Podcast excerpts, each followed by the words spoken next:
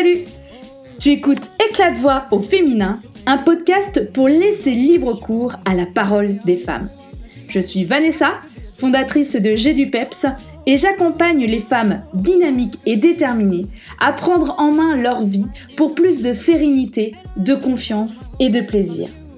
Et dans ce podcast, je pars à la rencontre de toutes ces femmes qui ont à cœur de raconter leur parcours de vie en communiquant leurs difficultés, leurs blessures, leurs erreurs, mais aussi leurs joies, leurs fiertés et conseils. J'espère que cela t'inspirera à créer la vie qui te ressemble et à prendre soin de toi. Je suis vraiment ravie de retrouver Cécile Tesson dans cet épisode. Nous avions échangé ensemble pour la première fois il y a environ un an quand elle était en plein rush de son projet et qui a vu le jour en juin dernier 2019. C'est un espace de vie qu'elle a ouvert en plein centre de Clisson, dans un local coup de cœur. Elle l'a appelé Cozy Parenthèse, puisque chaque parent, avec leurs enfants, se sentent comme chez eux, mais aussi pour que les travailleurs puissent poser leur ordinateur en toute sérénité. Cécile nous explique l'essence même et le sens profond de ce lieu hybride, comme elle dit. Ensuite, nous parlons de cette étape importante dans la vie de la majorité des femmes, l'arrivée d'un enfant. Elle nous raconte son expérience et comment elle a évité de près la dépression postpartum. On évoque également le sujet de la parentalité et de toutes ces pédagogies alternatives autour de l'enfant, une passion qu'elle aborde avec enthousiasme. Bien entendu, je lui ai demandé comment se passait son confinement et dans quel état d'esprit vivait-elle cette situation inédite. Très bonne écoute. Bonjour Cécile. Bonjour. Bon, en tout cas, je suis ravie de t'avoir sur cet épisode. Euh, voilà, je suis une, une admiratrice du lieu que tu as ouvert déjà, enfin, il y a l'année dernière, en juin bah, Merci beaucoup. Merci à toi de m'accueillir. oui, bah de rien, de rien, ça me fait vraiment plaisir. Donc, pour, en fait, pour te présenter aux personnes qui vont écouter, euh, donc tu es maman de deux petites filles. Euh, tu as ouvert un lieu euh, que tu, que tu, enfin, c'est un espace de, de, de, vie pour les familles et les travailleurs. Donc, il y a un espace de coworking, a un espace plus pour, pour les enfants, une salle de réunion qui a été ouvert. Famille, ouais, Tu as ouvert ça il y a, ouais, le, en juin dernier. Oui. Alors moi, je voulais savoir pourquoi tu avais créé ce lieu, qu'est-ce qui t'avait motivé et qu'est-ce qui te tient et ou te tenait à cœur dans, dans ce projet-là? Euh, en, fait, euh, bah, en fait, ça date de, de très très longtemps. Euh, la première petite étoile qui s'est allumée dans ma tête, si je peux dire, en fait, c'est il y a 13 ans, peut-être maintenant, 12 ans, quand ma sœur était enceinte et euh, de son premier, de sa première enfant. Puis elle me disait que c'était un peu compliqué parce qu'elle n'arrivait pas à trouver d'endroit euh, où se poser, prendre un café avec euh, avec des copines, des copains, enfin sortir un peu. Et, du coup voilà, donc bah, en fait du coup on, a, on avait commencé à parler d'un lieu un peu bibliothèque, café où on pourrait juste se retrouver entre copains avec les enfants, un lieu ouvert pour tous quoi. Et puis, euh, puis bah, moi, j'étais encore étudiante à cette époque-là. Et puis après, bah, j'ai fait, mes études. J'ai voulu avoir un peu de bouteille avant de me lancer dans un, lieu un peu euh, hybride euh, comme ça. Et puis, et du coup, j'ai travaillé huit ans en tant que chargée de communication. Et en fait, dans ma carrière, alors j'ai fait plusieurs associations, entreprises. Et dans ma carrière, j'ai rencontré aussi beaucoup d'indépendants avec qui je travaillais. Euh, de consultants indépendants, de formateurs et tout, et qui, où j'ai remarqué euh, un peu le même désir de lien et de connexion, parce que c'est des personnes qui travaillent très isolées, en fait, qui sont très isolées dans leur travail, même s'ils rencontrent beaucoup de monde. Euh, ils travaillent souvent seuls et ils recherchent vraiment tout ce qui est partage de compétences, échange, réseau, tout ça. Et, et en fait, bah après, moi, je suis devenue maman et je me suis dit que c'était le moment de me lancer. Et j'ai retrouvé en fait au sein des parents ce même besoin de lien, cet isolement parental aussi qu'on a. En 2015, du coup, j'ai eu ma première fille. J'ai fait une rupture conventionnelle. à l'époque, j'ai travaillé sur un autre projet qui mêlait coworking, café famille aussi, et, et une micro crèche. Et c'était avec une associée que j'avais rencontrée à la CCI. Et, et, du coup, ça, c'était un gros, gros projet. On était sur 650 mètres carrés. Enfin, voilà, c'était un très, très gros projet. et puis, en fait, le projet n'avait pas vu le jour parce qu'au bout de trois ans, on n'avait toujours pas trouvé de lieu. c'était, on avait visité 35 locaux, mais il n'y en avait aucun qui permettait d'accueillir les trois les trois activités différentes. Donc, euh, donc voilà, et puis euh, du coup le projet s'est arrêté, et puis bah, moi je suis passée devant ce local à Clisson, euh, au centre de Clisson. et puis en fait je suis tombée amoureuse du local et j'ai vu, après avoir visité 35 locaux, j'ai un peu vu le potentiel aussi de ce lieu sur une petite place piétonne qui est hyper sécurisée du coup pour les enfants aussi. Euh, à côté de la gare, euh, au centre de Clisson, donc c'est assez sympa aussi. Du coup, j'ai hum, abandonné la garde d'enfants, mais du coup, c'est un soutien aux parents que j'ai voulu apporter. Et j'ai quand même voulu lier vie familiale et professionnelle.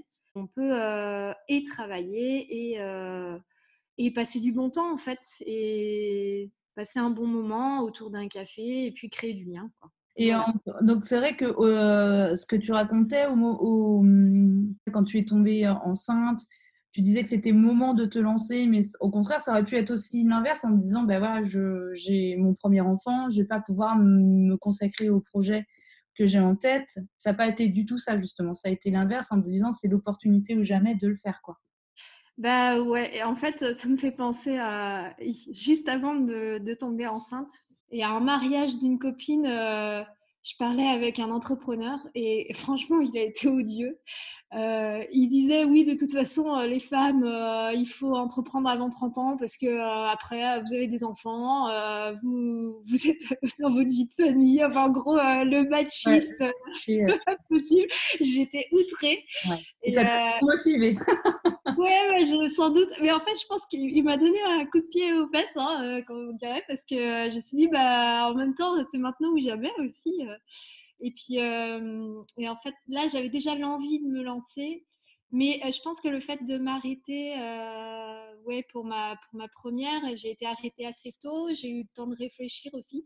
Et puis c'est surtout que moi, mon boulot ne me... Bah, je, me plaisais moins, enfin, j'en avais un peu marre et puis j'avais beaucoup de pression.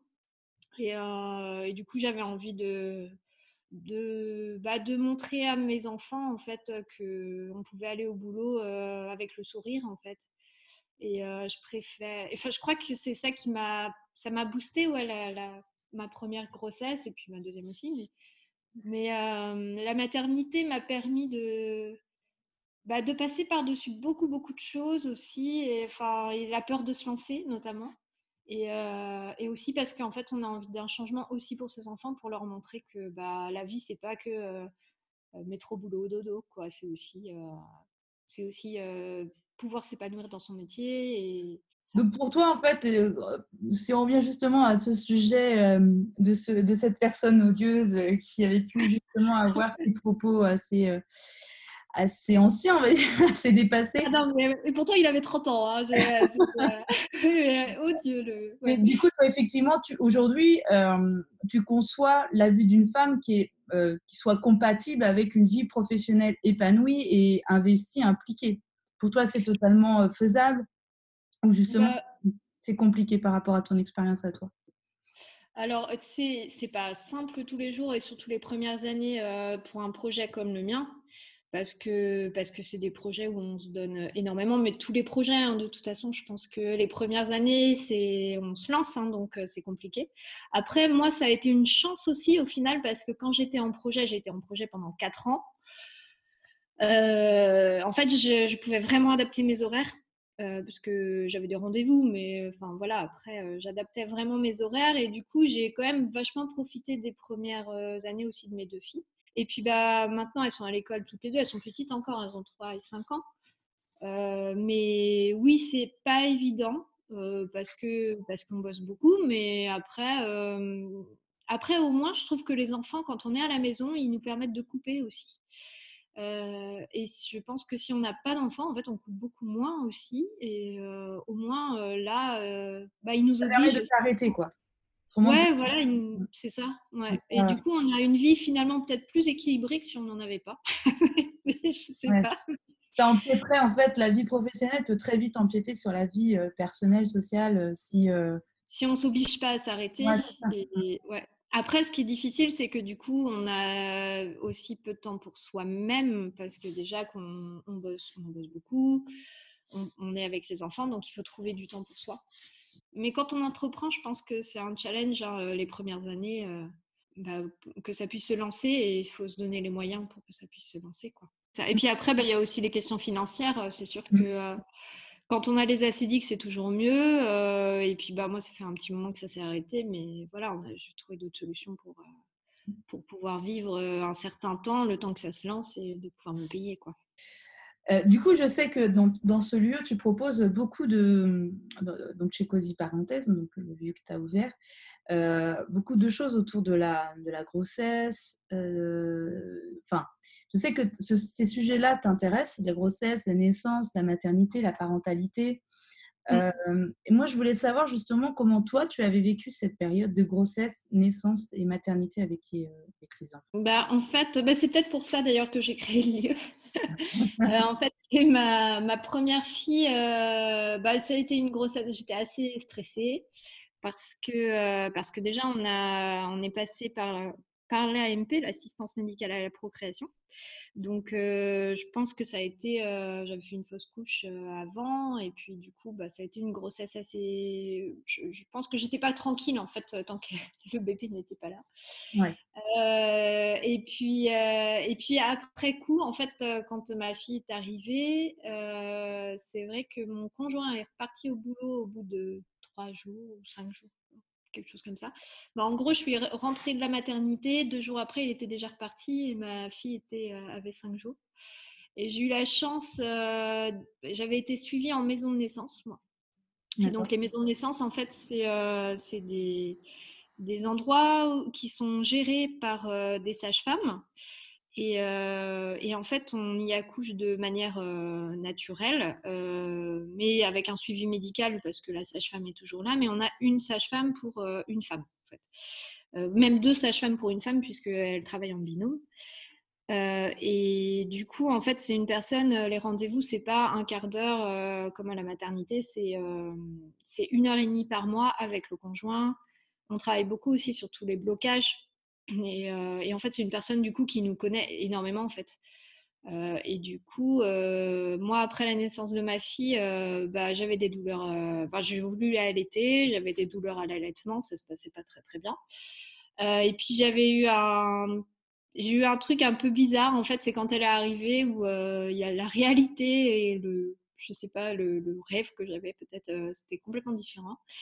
Euh, et j'avais tous ces gestes très naturels euh, animaux, on va dire, l'instinct, où euh, bah, voilà, je la nourrissais, tout ça, mais il y avait une sorte de décalage entre. enfin, j'ai eu du mal à créer du lien avec elle, en fait.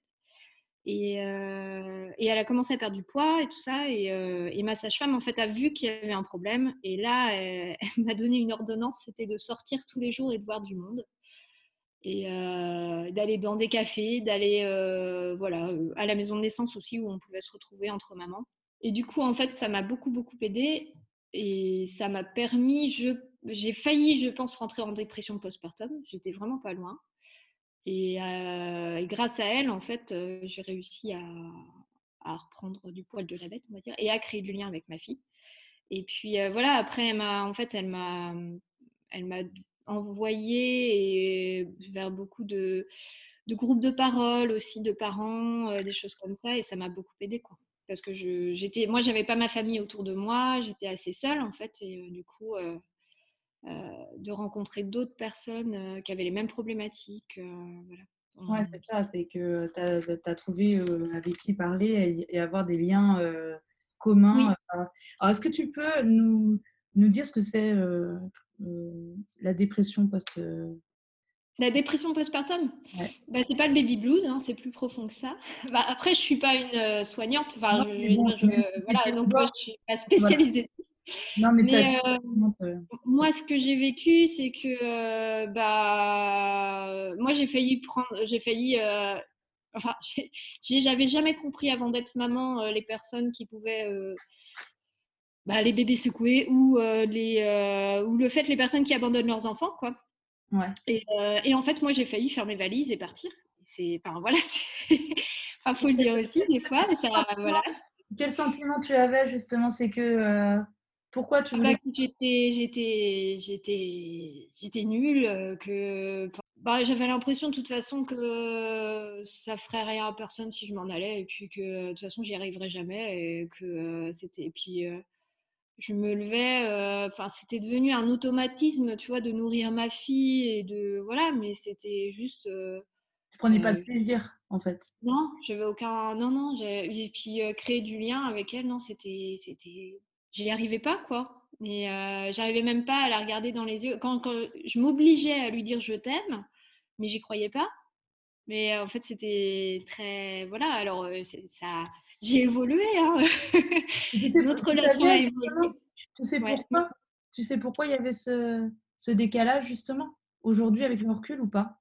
Bah, C'était ma première fille. Je pense qu'il y avait beaucoup de blocages aussi. De... J'ai beaucoup avancé hein, depuis sur bah, l'histoire de ma naissance aussi. D'accord sur la relation voilà, que j'ai pu avoir au tout début. Enfin, c'est vrai qu'à ma naissance, en fait, moi, ma mère était endormie. Elle a eu du mal à. Mmh, bah, quand elle a vu, elle m'a vu, en fait, elle ne m'a pas vraiment reconnue. Donc, peut-être qu'il y a eu aussi du mal à faire ce lien. je pense qu'elle a été en. Enfin, on en a un peu discuté. Ouais, elle avait failli quand même y passer. Donc, c'était. voilà. C'était sans doute difficile. Hein, puis il y a eu tout ça.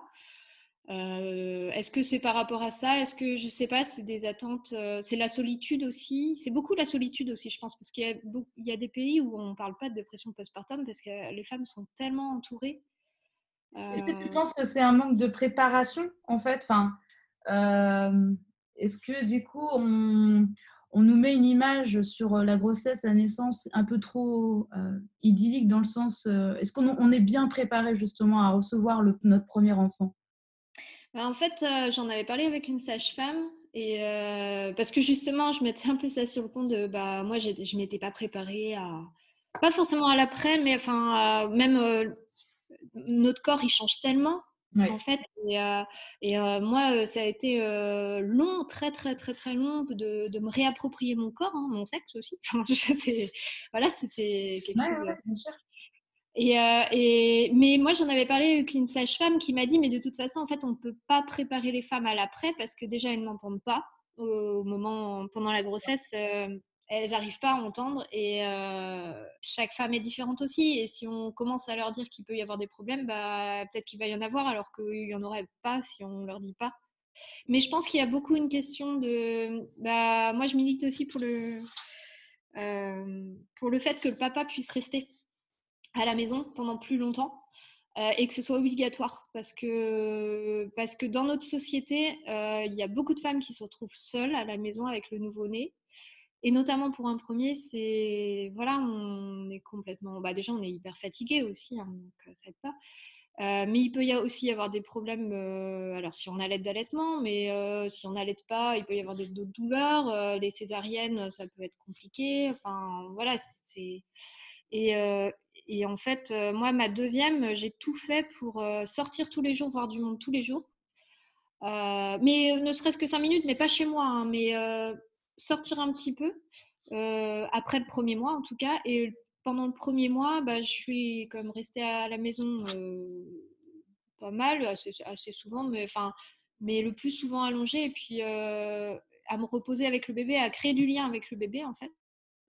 Pendant que pour le coup, mon conjoint, il s'occupait aussi de, bah, du ménage, de la nourriture, de, des choses. Voilà. du coup, tu as fait les choses différemment avec la deuxième par rapport à ton expérience avec la première bah, oui, parce que, ouais, parce que je me disais que bah, moi, j'étais potentiellement à risque, hein, donc, euh, enfin, un risque, entre guillemets, mais je me disais, bah, pour, prévenir, euh, pour prévenir un état comme ça aussi, euh, bah, il y a peut-être des choses à faire. Après ma deuxième grossesse, j'ai vécu complètement différemment, ça a été complètement différent. Mais, mais je pense que oui, le fait aussi que le, le, conjoint ou la conjointe reste, puisse rester pendant un mois, euh, moi je pense que c'est nécessaire en fait euh, de, que, au moins il y ait une autre personne avec, euh, avec la maman quoi. Et là, ça commence à arriver en France aussi. Il y a des sociétés qui, qui proposent 4 mois de congé pour, pour les papas payés. et enfin pour les conjoints en tout cas, que, que, ce soit homme ou femme, mais voilà, ils proposent 4 mois et quand il y a un bébé qui arrive. Et, et après, au niveau des femmes aussi, je pense que le congé est un tout petit peu trop court quand même en France. Alors même s'il ne faut pas aller Enfin, faut pas aller. Disons qu'il y a des pays où c'est très long, mais par contre, si on veut retravailler avant, c'est très mal vu. Euh, moi, je pense qu'il faut un juste milieu, en fait. À tout, quoi. Il faut un juste milieu et puis accepter ce que chacun veut aussi, quoi. Il y, a, mmh. il y a des personnes qui veulent retravailler très tôt, mais il y en a qui préféreraient avoir six mois, et puis, voilà. Mais ce serait bien d'avoir un système qui permet de choisir. En fait, c'est ça, hein, surtout. Et puis, euh, puis, oui, je pense que est. C'est pour ça aussi que Cosy Parenthèse, tu vois, euh, moi, je l'ai créé aussi pour que les femmes, euh, les femmes et les hommes, mais euh, bah, aussi pour prévenir de ça et puis que les, que les mamans puissent sortir aussi de chez elles et voir du monde, voir autre chose et pas rester euh, cantonnées à la maison avec le bébé et, juste. Puis après, moi, j'ai vraiment voulu. Enfin, Cosy Parenthèse n'est pas un lieu d'accueil enfants-parents, mais c'est une vraie volonté, en fait. Euh, parce que c'est plutôt complémentaire, euh, je dirais. C'est un lieu informel où on peut se poser et qui est ouvert tout le temps et on sait que c'est ouvert. Quoi. Enfin, tout le temps, pas tout le temps, mais je veux dire, euh, on a quand même des, des tranches horaires assez larges et du coup, ça permet aussi que, que bah, les parents savent qu'ils peuvent, les parents et les travailleurs, hein, mais je veux dire, ils savent qu'ils peuvent compter, ils peuvent sortir et normalement la porte sera, ouverte. Quoi. Oui, bien sûr. Alors, du coup, quand on, on sait, enfin, une fois que on va dire que l'enfant a pris ses marques, les parents aussi, là où je vais aller sur le sujet de la parentalité, parce que je sais aussi que c'est un sujet qui te tient à cœur. Et je voulais savoir comment tu considères la parentalité d'aujourd'hui par rapport à celle d'hier, enfin par rapport à avant, quoi? Alors après, on parle beaucoup euh, depuis quelque temps déjà de parentalité positive, euh, bienveillante, tout ça.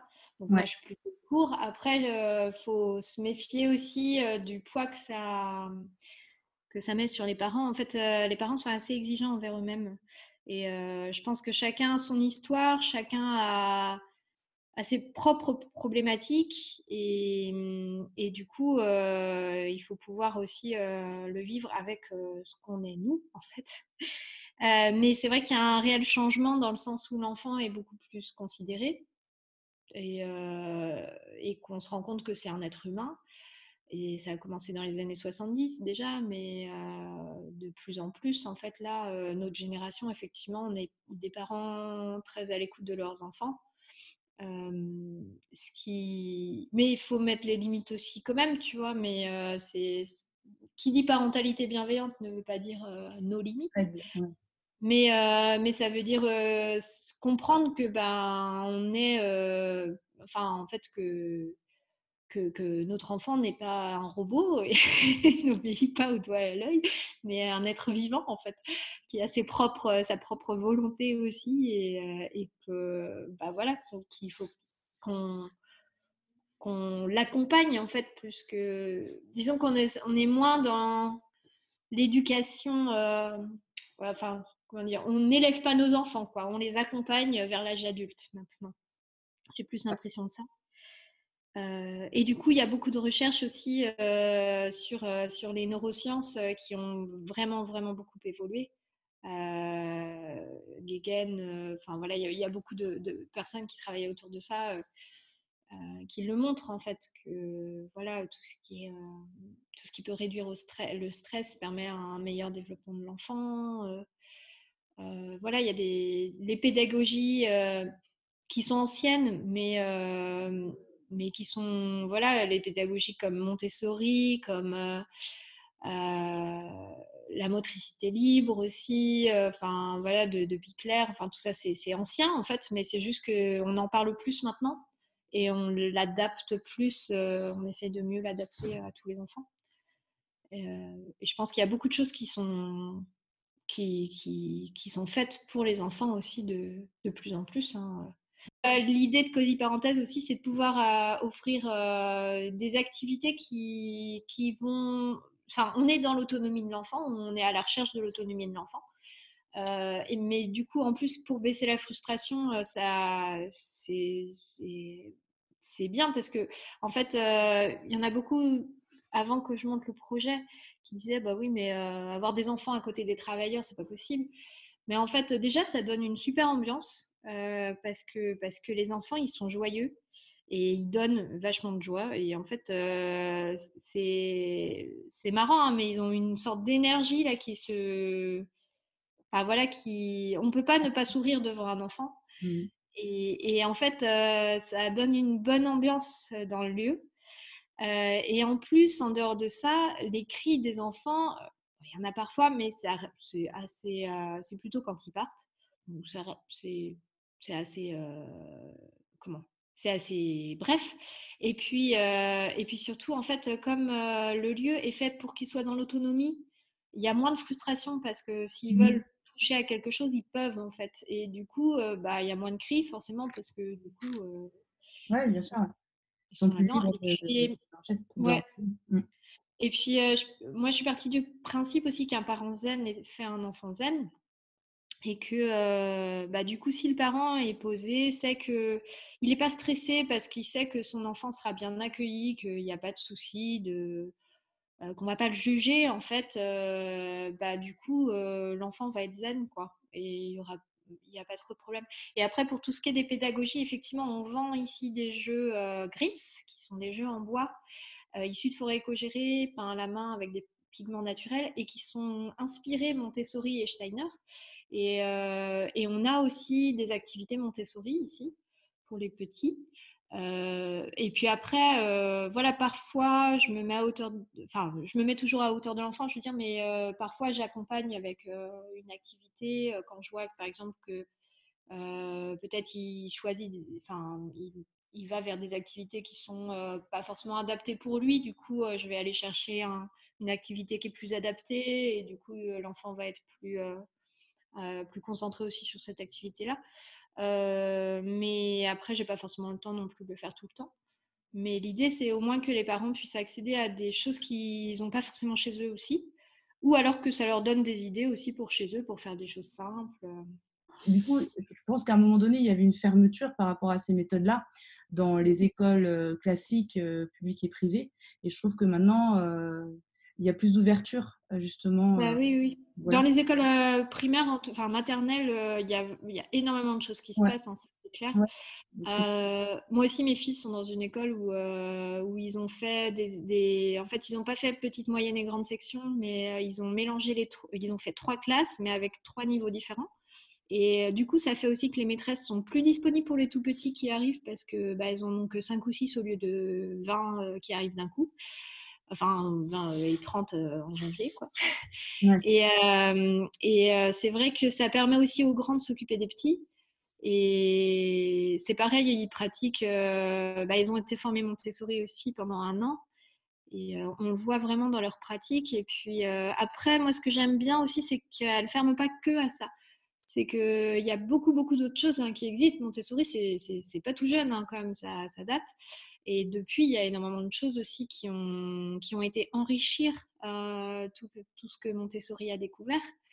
Et, du coup, il y a aussi toutes les neurosciences, il y a d'autres pédagogies aussi qui sont apparues. Euh, et, et, ça, en fait, euh, bah, ça permet aussi d'avoir une ouverture et d'ouvrir à d'autres choses, les intelligences multiples, les choses comme ça. Qui, qui, permettent, bah voilà, qui permettent à tous les enfants de s'y retrouver en fait. Après, euh, euh, je, pense que autant en maternelle, il y a beaucoup, de, beaucoup plus de liberté. Et puis quand on augmente vers le CM, par exemple, là, bah, il faut qu'ils préparent au collège. en fait, je pense que c'est les collèges qu'il faudrait euh, maintenant faudrait agir sur les collèges pour, et les lycées pour que ça change un petit peu. mais ne serait-ce que sur le tout petit bébé, c'est Frédéric Leboyer, en fait, qui est un obstétricien, euh, qui a été un grand homme, hein, selon moi, qui a dans les années 70, en fait, euh, c'est grâce à lui, en fait, qu'on tape, euh, qu'à la naissance, les bébés ne sont plus renversés par les pieds, qu'on leur tape plus sur les fesses et qu'on les pose sur la maman. Mmh. c'est vraiment grâce à lui qu'il y a, il y a eu vraiment, et à, et à Michel Audin aussi, qui est un autre obstétricien qui est encore vivant, pour le coup, lui, où il y a eu déjà des choses qui ont été faites pour la naissance et parce que en fait ils considèrent, euh, bah, ils ont fait comprendre que l'enfant était, euh, le bébé dès la naissance en fait avait ressenti la douleur, avait euh, été un être vivant, un être humain en fait. Et, non mais c'est c'est tout bête, mais il y a avant les années 70, avant ces personnes-là, on ouvrait, même pendant les années 70, euh, peut-être avant même les années 80, je crois qu'il y a eu un vrai changement, mais on ouvrait euh, sans anesthésie. Enfin, il y, a y a encore des choses euh, sans anesthésie parce que les nouveau-nés, c'est délicat l'anesthésie. Mais il y avait des opérations sur des nouveau-nés sans, sans, rien, quoi, parce qu'on considérait qu'ils ne ressentaient pas la douleur. Et c'est, enfin, je veux dire, c'est des choses horribles, mais qui se pratiquaient et que euh, en fait euh, il y a eu des personnes comme le Boyer qui a été radié de l'ordre des médecins parce qu'il a voulu faire comprendre que bah, il n'était pas d'accord avec les méthodes qui étaient pratiquées quoi. Mais du coup on l'a radié et il en est arrivé à faire des films et à écrire des livres en fait sur d'autres pratiques et sur, sur, sur, des choses plus respectueuses de, de l'humain tout simplement mais je pense que c'est par ce biais-là aussi, petit à petit, par Montessori, par les neurosciences et tout ça, qu'on commence à, à considérer l'enfant. Et, euh, je pense qu'en France, par exemple, en Allemagne, les cafés poussettes, il y en a partout. Euh, des cafés où euh, les enfants sont bien considérés. J'en parlais ici à Cosy Parenthèse avec une Estonienne aussi, qui disait, mais en Estonie, un lieu comme Cosy Parenthèse, ça n'existerait même pas parce qu'en fait, ils sont tous, euh, tous les restaurants ont un lieu, euh, un petit endroit pour les enfants, mais pas avec des jeux de seconde main, avec des jeux, euh, des beaux jeux qui sont neufs, enfin voilà, ou qui sont en tout cas en très bon état et tout ça, et, et sur des sur des, des, lieux qui respectent aussi l'enfant. Ici en France, c'est je pense qu'il y a un grand vraiment beaucoup de choses à travailler autour de l'enfant, euh, dans le sens où l'enfant euh, a le droit de vivre aussi. Il a le droit d'exister et les parents aussi. Et, en fait, en France, les parents sont tout le temps en train de, de, dire chute à leur enfant, de leur mettre un portable. Pourquoi ils mettent un portable dans les mains d'un enfant dans le train ou, ou, enfin, ou un iPad, je veux dire, un film à l'enfant dans le train ou dans les restos? Parce que tout simplement, ils ont peur des regards de l'autre. Et, et parce qu'on leur fait sentir qu'ils sont, mal, ils sont malvenus, quoi. Et, euh, et parce qu'ils prennent de la place, que les enfants bougent et que.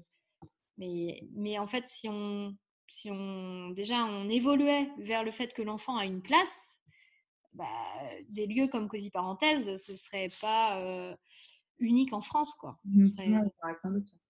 bah ouais, c'est ça. En, Angleterre, euh, il y a plein de lieux avec où on peut venir travailler avec son enfant. En Allemagne, euh, en Allemagne un peu moins parce que c'est plus des, cafés poussettes, on va dire, que des lieux où on peut venir travailler avec son enfant.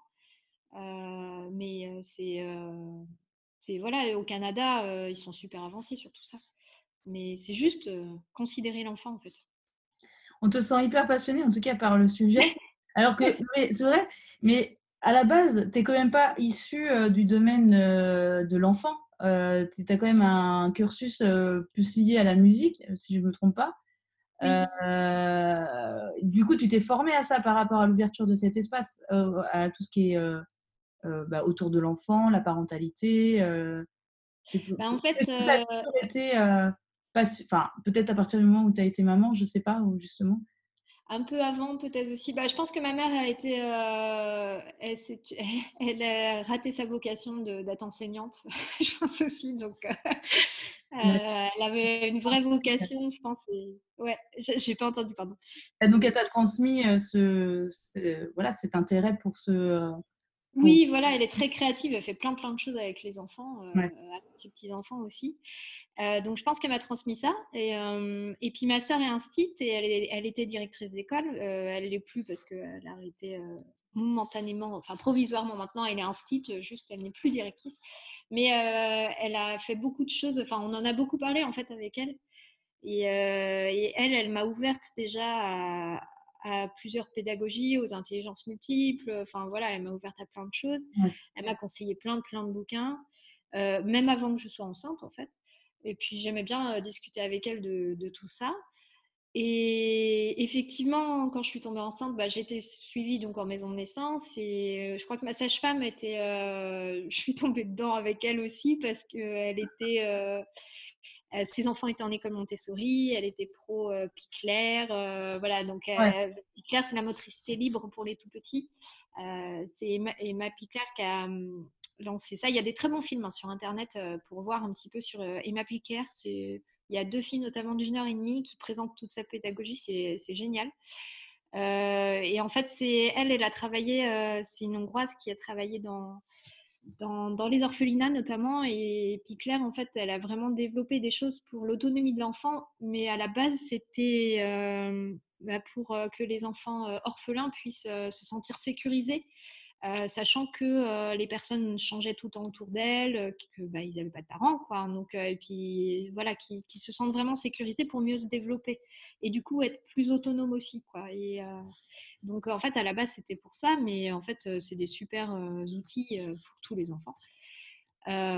et du coup, oui, je pense qu'elle m'a beaucoup apporté ça, le fait de regarder l'enfant, le bébé, d'être tout petit, dans les yeux, en fait, euh, mais dès les premiers jours, et euh, de lui dire, bah, moi, elle m'a prescrit de lui dire je t'aime tous les jours, hein, mais parce que avec ma première, j'avais eu un peu mal, mais, euh, mais aussi, ouais, de lui expliquer tout ce qu'on fait, de lui dire, bah, doucement, bah, là, je vais prendre ton bras droit, je vais enlever la, la manche, et en fait, tout ça, ça fait qu'on crée du lien aussi avec son enfant, et puis qu'on le considère comme un bah voilà, pas comme une petite chose, un petit, une petite poupée, mais justement un vrai, un bébé quoi. Hein, enfin, c'est un être humain quoi, une vraie personne.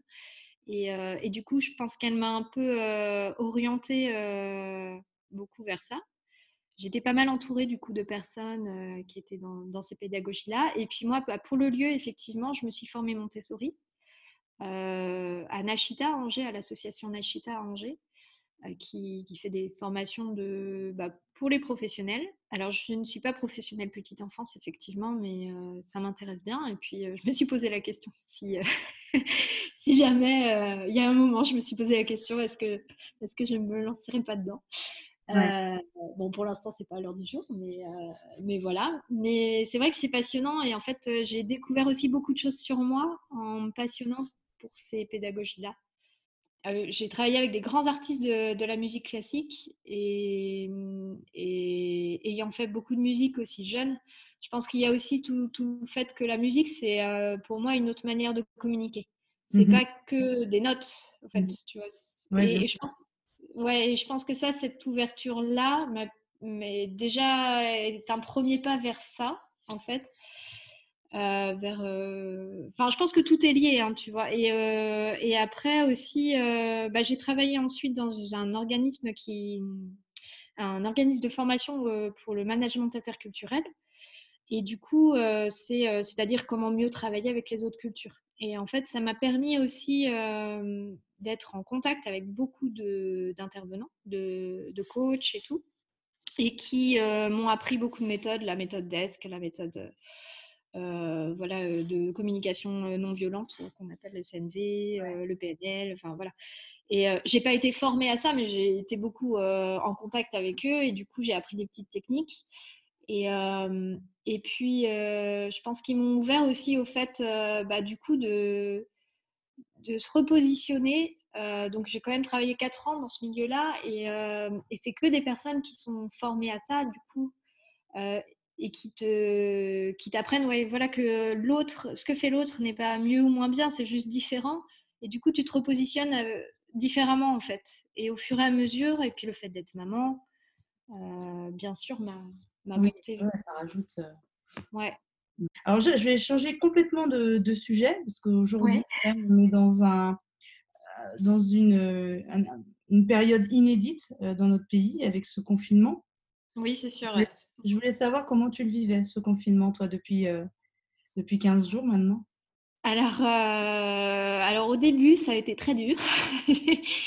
J'ai eu une période, bah, de toute façon, euh, ne va pas résister. mais voilà, c'était quand même dur, bah, d'autant plus que Cozy Parenthèse n'a moins d'un an. Après, on laisse de côté la santé, hein, parce que bien sûr, la santé est, importante, mais là, je parle du projet. Hein, voilà, et puis après, moi, j'ai beaucoup donné. J'ai donné 4 ans de mon existence et 5 ans sans salaire pour, pour que ce projet, enfin, que le lieu puisse puisse être lancé. Quoi. Donc, euh, et puis, j'ai aussi donné euh, euh, bah, aussi des économies que j'avais mis de côté pour monter le projet, quand même pas mal. Après, j'ai beaucoup de prêts aussi sur le dos. Donc, voilà, c'est un gros engagement aussi. Du coup, bah, on a un peu des sueurs froides hein, quand on sait qu'on va devoir fermer. mais surtout, de toute façon, on le voyait déjà parce que le confinement était pas, pour moi, ça n'a pas été une surprise. Hein. Euh, je m'y attendais depuis une semaine hein, avant le confinement. Euh, de toute façon, on voyait les gens de moins en moins, ouais, de moins en moins enclins à, venir aussi. Enfin, voilà, il y avait un gros changement. ça a été très bizarre euh, les premiers jours, mais vraiment très très bizarre. J'ai trouvé que c'était une ambiance très bizarre dans les rues, même encore maintenant. Enfin, on se dit bonjour sans trop se dire bonjour. c'est un peu, on reste bien à distance. Euh, mais, euh, mais voilà, après, euh, c'est nécessaire aussi pour, pour, qu'il n'y ait pas trop de dégâts. Moi, je me pose aussi des questions sur l'année prochaine, hein, parce que je pense que l'entrepreneuriat aussi fait que bah, il faut anticiper aussi. Et puis l'année prochaine, pour moi, un virus revient, donc je me, demande comment ça va se passer aussi l'année prochaine. Euh, et puis après, bah, clairement, euh, au début, ça, voilà, ça a été un peu qu'est-ce que, qu'est-ce que je vais faire? De questions, quoi. Mmh. Ouais, voilà, j'ai une salariée en plus, donc euh, ça, ça, pose beaucoup de questions aussi. Et puis, et puis bah, en fait, j'ai passé une semaine à faire beaucoup d'administratifs pour décaler, appeler tous les fournisseurs, tout décaler au niveau des charges et tout ça. Et puis là, ça commence à se calmer un petit peu. Et, et en fait, je devais prendre des congés et partir. Et donc, je me suis dit, bah, au début, je me disais, bah non, je vais jamais le faire, c'est bon, je vais travailler parce que là, j'ai trop de choses. Et puis, en fait, je me suis dit, bah non, je vais aller me poser. Ça va me permettre de prendre du recul, de me ressourcer un petit peu parce que je pense que si, il faut vraiment pouvoir se ressourcer pour repartir du bon pied aussi. Ouais, tout à fait. Si on n'est pas assez ressourcé, on n'y arrive pas. Ouais. et puis du coup, bah là, voilà, ça m'a permis de me dire bon bah qu'est-ce que je fais et qu'est-ce que, enfin voilà, comment, comment préparer la, suite. Et, euh, et, clairement, euh, je pense que ça va, ben, voilà, ça va, ça va accélérer certaines choses où il y avait des questionnements sur certains, sur certaines activités de cosy parenthèse ou comment, euh, voilà, mieux axer les choses pour que le projet puisse survivre et puis, euh, et puis que je sois euh, un jour rémunérée, parce que quand même, c'est important aussi, mine de rien. Et, euh, et en fait, voilà, je pense qu'il y a beaucoup de choses qui vont changer. et finalement, ça, ça, permet ce confinement aussi de se poser, de se poser oui. physiquement et, et, mentalement aussi pour se poser les bonnes questions pour la suite, en tout cas de ton activité, de ta vie professionnelle. Ouais. Bah oui, oui, parce qu'en fait, euh, mine de rien, quand on est la, tête dans le guidon, on n'a pas le temps de prendre du recul aussi. Et il y a plein, plein d'urgences et on est sous l'eau. Et en fait, euh, finalement, euh, ça permet de revoir un peu quelles sont nos priorités, vers quoi on veut aller et vers quoi on ne veut pas aller. Et, et voilà, et qu'est-ce qu'on.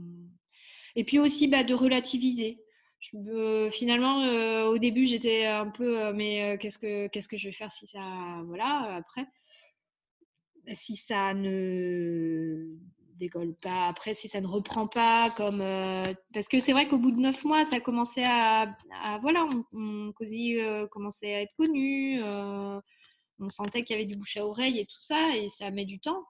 Et pour un lieu, être fermé trois mois, c'est quand même. voilà, il faut, ça veut dire qu'on repart presque de zéro. euh, trois mois après. Et ça veut dire qu'on repart en plus dans l'été, qui n'est pas forcément. C'est très optimiste, parce que là, pour l'instant, on est à 15 jours, ils nous auront prolongé de 15 jours, et toi, tu nous parles de trois mois. Bah, non, mais euh, j'anticipe. Je, Mon boulot, c'est d'anticiper. Du coup, tu prépares en se disant pour pas tomber de haut si jamais ça dure plus longtemps que ce que tu avais imaginé, quoi. C'est ça? Euh, bah, Non, mais en fait. Euh, bah, je revois aussi par rapport aux autres pays. Pour moi, euh, moi je me, enfin, il y, en avait qui disaient ah bon, ça va encore durer jusqu'à fin mai. Enfin, jusqu'à, pardon, jusqu'à l'instant il dit 4 mai, mais à mon avis ça va durer jusqu'à mi-mai. mais dès le départ, moi je me suis dit bah vu comment ça s'est propagé en Italie, comment ils ont géré en Chine, bah, après et puis c'est aussi que j'ai des enfants et l'expérience veut que les virus, jusqu'à la fin mai, il y en a. Donc, mmh. je ne le virus, le corona, s'arrêter juste parce qu'on avait envie de retravailler. Mais, mais c'est ça, donc je enfin, après, je prévois. Après, là, je, je, prends, effectivement, comme tu dis, ça permet de prendre du recul et de se reposer et puis bah, de se dire que finalement, qu'est-ce qui est le plus important aussi C'est ça. J'avais une autre question par rapport à ce sujet-là. C'est euh, je voulais te demander qu'est-ce qu'il y avait de positif justement dans, dans cette situation euh, aujourd'hui Finalement, il y a, on en ressort du positif forcément. Alors de ton côté, qu'est-ce que c'est? Euh, Alors déjà, c'est d'avoir permis aussi de me reposer un peu et de, de, me lever un peu plus tard le matin et de Euh, mais euh, non, après le, positif, euh, je pense que les gens vont de toute façon avoir envie de recréer du lien justement après, voilà, d'avoir une bouffée d'air après avoir été confiné aussi. Mais je pense que c'est bah, de prendre aussi soin de sa famille au final, de, se rendre compte qu'en fait, bah, alors, je ne sais pas si toi, c'est pareil, mais moi, mes enfants, euh, comme je suis plus souvent à la maison, euh, elles ne me quittent plus. Euh, c'est vraiment, elles sont collées à mes basques. je, les aime, hein, mais des fois.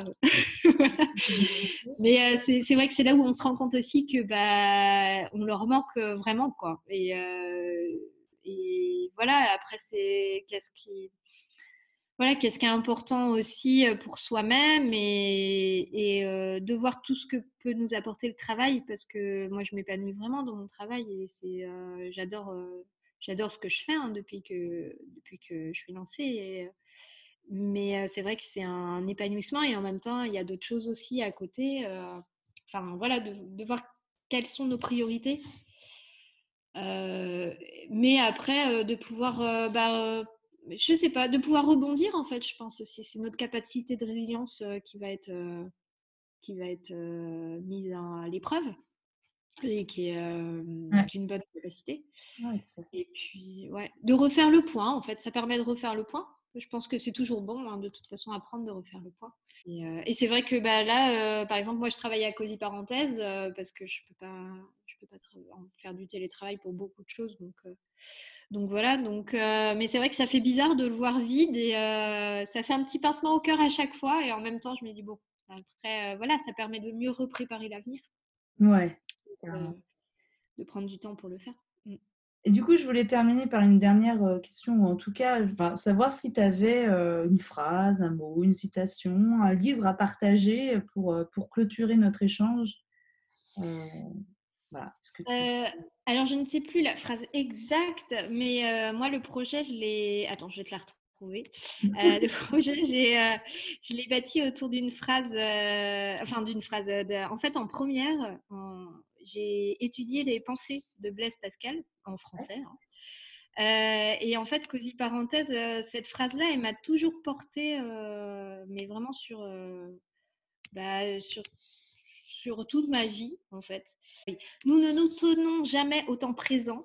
Nous rappelons au passé et nous anticipons l'avenir comme trop lent à venir, comme pour hâter son cours. Et en fait, euh, ça veut tout simplement dire euh, qu'on est tout le temps tourné vers le passé ou vers l'avenir et qu'on n'est pas dans le moment présent. Et c'est ce qui fait que les hommes ne, ne, ne, enfin, ne sont jamais, non, ne sont assez rarement heureux euh, parce qu'en fait, ils cherchent le, ils courent après le bonheur, mais en fait, le bonheur, c'est d'être au temps présent. Et, euh, et, voilà, et moi, ça m'a toujours porté, et, c'est ce qui porte le projet aussi, c'est le moment présent, de, de, profiter du moment. En fait, et c'est pour ça que ça s'appelle cosy parenthèse, c'est que c'est une parenthèse dans, dans la course de notre vie. Mmh. Et une parenthèse qui est cosy parce que le lieu est cosy. mais c'est pour justement se recentrer sur soi, se recentrer sur le moment présent, sur la bonne tasse de café qu'on est en train de boire, ou, voilà, ou, le moment avec son enfant, ou, ou tout seul. Mais voilà, donc c'est la phrase qui me porte un peu chaque jour, moi, de se recentrer sur le présent.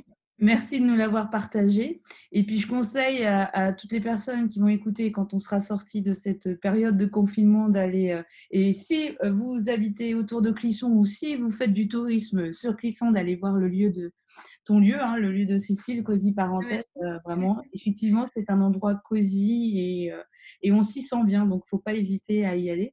En tout cas, merci beaucoup, Cécile, pour cet échange. Bah, merci à toi.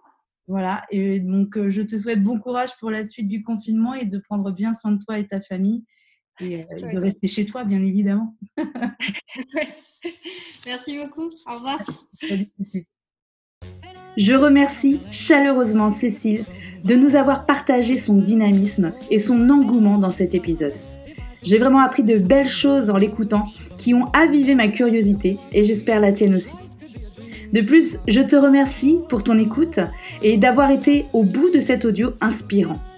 Je te mets en description de ce podcast le lien de son activité pro, cosy parenthèse, ainsi que toutes les références que nous avons citées lors de notre conversation. J'espère que cet échange t'a plu. Laisse-moi ton avis sur mon site internet jdupeps.com sous l'onglet podcast et bien sûr sur les différentes plateformes d'écoute ainsi que mes réseaux sociaux. Tu peux également retrouver sur mon site internet des ressources gratuites qui peuvent t'aider au quotidien où tu peux retrouver les renseignements sur mon accompagnement.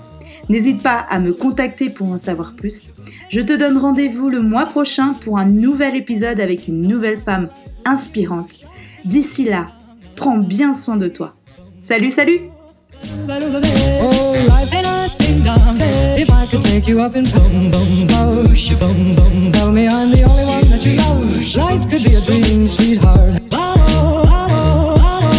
Life could be a dream. And I think. And I think my whole life loving you. Life could be a dream, sweetheart.